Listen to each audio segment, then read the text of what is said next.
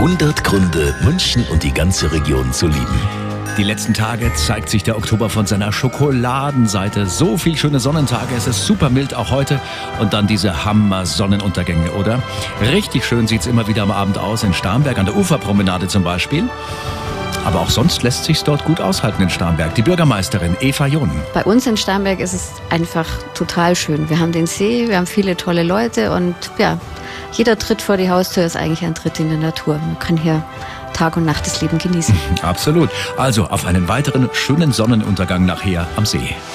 100 Gründe, München und die ganze Region zu lieben. Eine Liebeserklärung an die schönste Stadt und die schönste Region der Welt.